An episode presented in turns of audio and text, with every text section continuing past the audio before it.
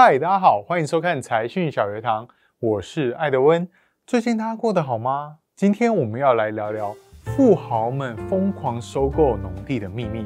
老观众都知道，我们会分成三个段落来跟大家说明。首先，第一段是哪些富豪在买农地呢？接着，第二段再跟大家解释他们为什么要买农地。最后一段则会跟大家谈一谈农业未来的前景。就让我们开始吧。首先，哪些富豪在买农地呢？富比士在二零二一年的报道中指出，现在美国最大的农田地主其实是比尔盖茨哦，他持有的农地面积高达二十四点二万英亩。除了这位全球首富之外，其他富豪们也纷纷加入购买农地的行列哦，像是 Amazon 的创办人贝佐斯。除了买农地以外，也买了林地、墓地，三项加起来总共持有超过四十二万英亩呢。为什么这些超级富豪会疯狂购买农地呢？根据美国大地主汤马士在 CNBC 上的采访，他认为土地与农地是很好的投资哦，没有折旧的问题，也不会过时，并且有持续性的收益。另外，二零一一年，全美前一百大地主持有的土地总共三千两百七十万英亩，但是到了二零二一年，持有土地却来到了四千两百一十万英亩哦，显示美国土地朝着集中化前进。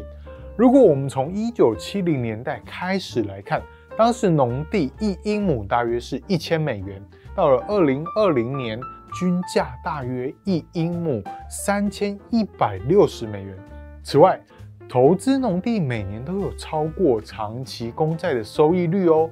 如果从稳健投资组合的角度出发，退休基金和寿险基金多少都要配置一些农地，才能有效提升投资组合的夏普比率以及绝对的收益回报哦。但话说回来啊，长期二点五 percent 的复合投资报酬会满足比尔盖茨或是贝佐斯这样的富豪吗？因此。我们赶紧进入第二段。为什么富豪要买农地呢？从一九七零年代的石油危机开始，全球贸易的基本架构是产油国卖油给美国，东南亚国家制造商品，欧洲国家负责离岸资本交易与财富管理，美国则透过贸易逆差让美元流向全球。这就是所谓的石油美元时代，因此，美国同时肩负着维持中东安全的责任，必要时还会介入产油国的军事冲突。这也是石油美元时代的特征哦，它象征着过去五十年全球经济繁荣的基础。但是，现在有了新能源与电动车后，石化能源即将迈入历史，油价就算再涨。也是末日余晖啊！而不管是川普还是拜登，对于维护中亚和中东的和平都不再有兴趣。他们一边安排以色列代管中东的秩序，一边从阿富汗撤军。同时，我们也可以看到许多国家对于进口粮食的依赖程度不断升高哦。像是日本在二零二零年的粮食自给率降到三十七 percent，相较于一九六零年代的七十 percent，几乎腰斩啊。而我们台湾也有相似的状况哦，相较于一九六一年的一百零七 percent 的粮食自给率，到了最近十年只有三十 percent 左右，农委会设定的四十 percent 一直回不去啊。盘点一下全世界能够出口粮食的国家，其实也就只有那几个。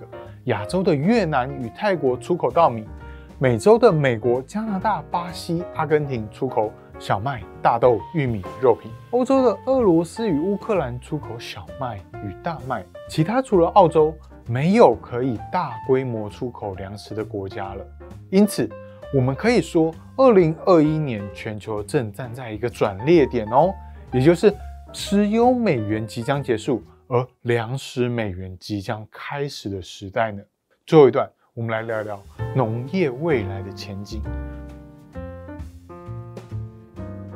有关注国际局势的观众会发现，美国在这几年跟其他国家谈自由贸易协定时，都会绑着美猪与美牛一起谈判。就算没有办法立刻外销，也会想办法打通销售管道。而这些其实都是在为了接下来的粮食美元时代做准备哦。在未来，国际贸易追求的不再是贸易平衡，美国也不再以贸易赤字的方式无限供应美元给世界各国。所以接下来能够受惠于美国繁荣的，只剩下美国供应链的同盟国哦。我们也可以看到。美国在各国的外汇存底比重跌破六成，而汇率却反转上升，背后的原因就是石油美元不再流向全球。